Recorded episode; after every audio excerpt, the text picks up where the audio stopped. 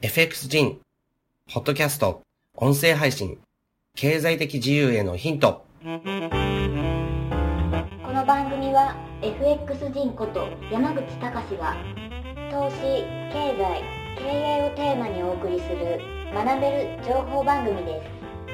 今週も最後までお楽しみください。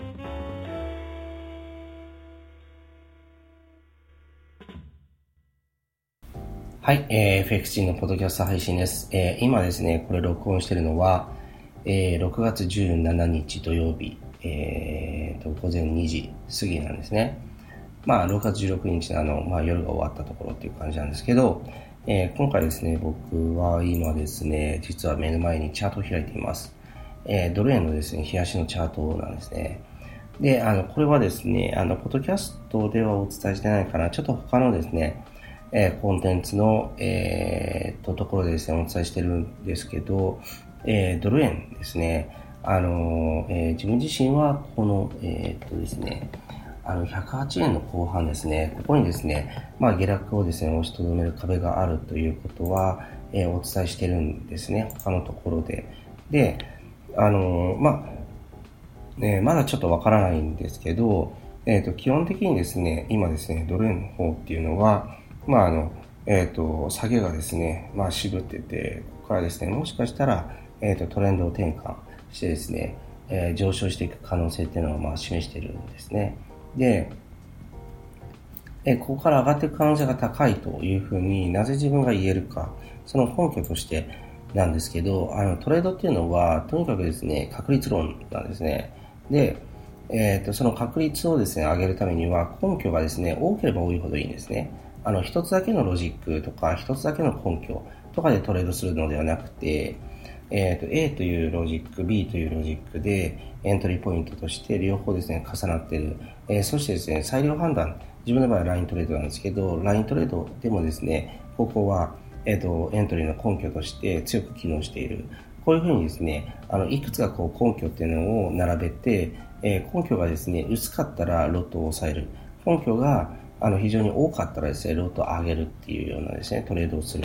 えー、それが重要なんですね。で、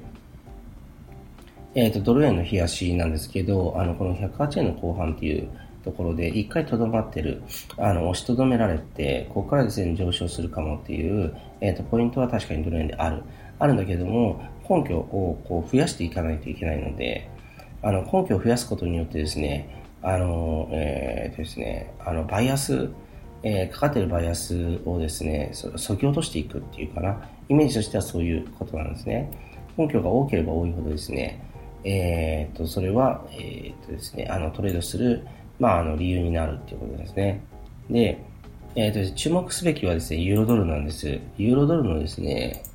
えー、と、えー、冷やしのチャートを見ると、結構ですね、天井いっぱいまで来てるような感じなんですよね。でも、あの FX の場合はどこが天井でどこが底かっていうのはわからないんです。どこまで行くか。ただですね、ユーロドルの方をですね、週足に、えー、変えてもらう。えー、そうするとですね、えっ、と、前のですね、高値、えこれいつぐらいかなえっ、とですね、2016年の11月頭ですね、の高値とですね、今、え現在のですね、高値っていうのはほぼ一致してるんですね。で、一致してるっていうことは、えっ、ー、と、これも一つの根拠なんです。で、あの、ユーロドルと、えっ、ー、と、ドル円っていうのは逆相関の関係になりやすいっていうのがあるので、ユーロドルがですね、上がればですね、ドル円っていうのは下がりやすいし、ドル円が上がればですね、ユーロドルっていうのは下がりやすいわけなんですね。で、今回ですね、根拠として、まあ、1.1301あたりですね、このあたりでですね、まあ、折り返すだろうっていう根拠が週足からはですね、見て取れるわけですね。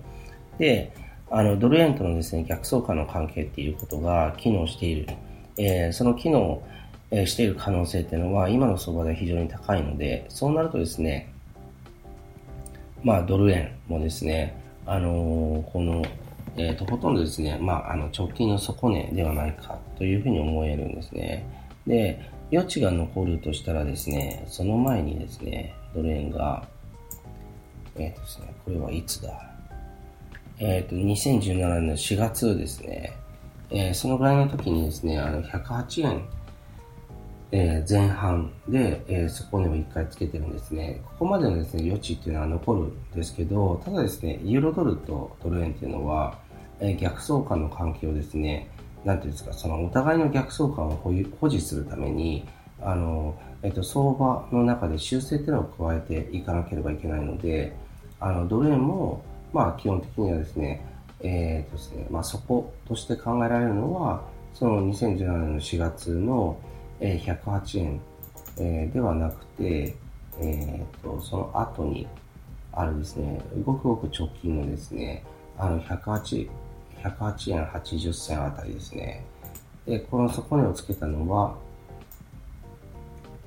えっ、ー、と、2017年の6月14日あたりなので、つい最近なんですよね。まあ、あの、3日前、2日前、3日前ぐらいですね。で、ここをですね、あの、底値として、まあ、反転上昇するっていう兆しは、ちょっと見えるかなと思うんですよね。で、あの、直近のですね、あの、陽線っていうのは、東ベースでも非常に、あの、力強いんですね。で、この力強いものが出たっていうのは、あの、しばらくですね、その動きっていうのが加速するっていうのがセオリーなんですね。必ずじゃないです。けれども、あの、今回ですね、東ベースで根拠として、あの、ユーロドルのですね、あの、天井、そしてドル円の、えー、底、えー、二つはですね、重なるっていうのは、え、ー、と、大きな根拠になり得るわけなんです。で、もうちょっと見るとですね、はっきりするのが、今ドル円のですね、冷やしベースだと、えっ、とですね、あの、下落の、まあ、あの、波形がですね、作られてきた状態ですね。で、それをですね、えっ、と、ここが、110円11銭ぐらいですね、そのあたりで上抜けしてる、え昨日ですね、上抜けしている状態というふうに言えることが一つあるんですね。で、ユーロドルの方はどうかっていうと、ユーロドルのですね、あの、冷やし、冷やしのチャートを見ると、ずっとですね、上昇を続けてきてるんです。で、ここにもですね、あの、ちょっとトレンドラインを今僕引いてるんですけど、あの、トレンドがですね、あの、若干崩れ気味なんじゃないかって思えるんですね。まだですね、高値っていうのが更新中なんですけど、更新の仕方っていうのが、あの、ちょっと前まではですね、一気にこう上抜けて更新してるんだけども、あの、それが足踏みしてる状態ですね。っていうことは、ここのね、あの、1.13、まあ、01あたりですね。それっていうのは、2016年の11月の頭につけたところと完全に一致してるんですね。ということは、ここでですね、トレンドが崩れてくれれば、えトレンド転換の可能性がある。あの、崩れつつある状態ですね。今、え上昇のトレンドをちょっと下に割ったような状態。で、ドル円の方も、まあ、それにこうしているような感じで、あの、下落のトレンドをちょっとですね、上にブレイクしたような状態。で、これが、ブレイクがそれぞれ確定するかどうかっていうのは、えっと、もうちょっと見ないといけない。完全ブレイクする、したのが分かる状態っていうのは、このブレイクした後、もう一回安値をつけるですね。あの、ドル円の話ですね。安値をつけて、もう一回上がっていくっていう、この状態が欲しいわけです。で、それで初めてですね、あ、これはトレンド転換なんだなっていうふうに思えるわけですね。で、あのー、まあ、トレードの仕方ってスタイルいろいろあるんですけど、あ、これトレード転換だと思って入ると、これ逆張りの発想なんです。で、あの、これが完全にですね、トレンド転換したっていうことが分かって、あの、1番底、2番底ってこうつけて、その後ね、ブレイクしたっていう上、上の方に、ブレイクしたっていうのが分かった状態でですね、入る。えっと、これがですね、まあ、最も安全な方法です。で、あの、FX、トレンドを見てもらうと分かるんですけど、トレンドの継続性っていうのはとにかく長いんですね。ですから、えー、途中から乗っかっても十分ですね、利益が取れるって、もうここがですね、非常に重要なところです。あの、やはりですね、あの、急いで乗ってしまう人っていうのはたくさんいるんですけど、それで、まあ、あの、反転する相場にあって損切りっていうことは結構あるんです。ただまあもちろん損切りしてもですね、また次もう一回入ればいいんですけど、ただその損切りの回数を、え、できるだけ減らすっていうことを考えた場合っていうのは、えっ、ー、と、反転して、その後、もう一回底値をつけて、あの、買いの場合ですね。それでもう一回上昇すると。そして、えっ、ー、と、直近のですね、波形の高値をブレイクする。で、これを確認してから、まあ、エントリーの準備をするっていうのが、まあ、最も、えっ、ー、と、確率が高いですね。はい。で、今回のですね、ポッドキャストは、うん、そんなにですね、長く話してないんですけど、あの、根拠っていうものを大事にしてくださいって。で、それが、根拠がこう合致するものが複数あった方が絶対に有利ですよっていうこと。で、あとですね、今のドル円とユーロドルの相場が、もうこうして、まあ、あの逆相関の関係を、まあ、保持しているっていうことですね。で、プラス、えー、とですね、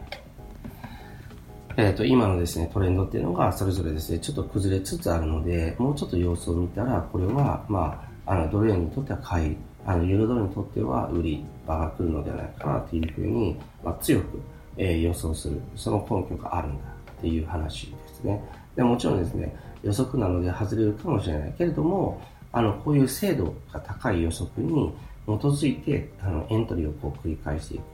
で、それによって、まあ、負ける確率っていうのがどんどん減っていって、まあ、トータル的に、まあ、勝つ、利益が残るものっていうのがこう増えていく。これがですね、トレードなんですね。ですから、まあ、そういうふうに、まあ、あの、今回は逆相関の関係に注目して、根拠っていうものを見たわけですけど、あの、ロジックをいくつか並べるとか、ライントレードを、まあ、加えるとかっていうふうにして、え、根拠を探って、その根拠が多かったら、まあ、エントリーする、もしくはロットを上げるっていうようなトレードを心がけていくと、まあ、確率論的に利益がちゃんと残る。えー、それですね、えーと、トレードスタイルっていうのが確立できるはずなので、ぜひ、はい、参考にしてほしいと思います。はい、えー、今回以上です。ありがとうございました。今週の放送はいかがでしたでしょうか？弊社クロスリテイリングでは投資に関わる様々な情報を発信しています。ひらがな3文字で投資に教科書の課で投資家と検索してみてくださいねそれではまた次回お会いしましょうこの番組はクロスリテイリング株式会社の提供でお送りしました。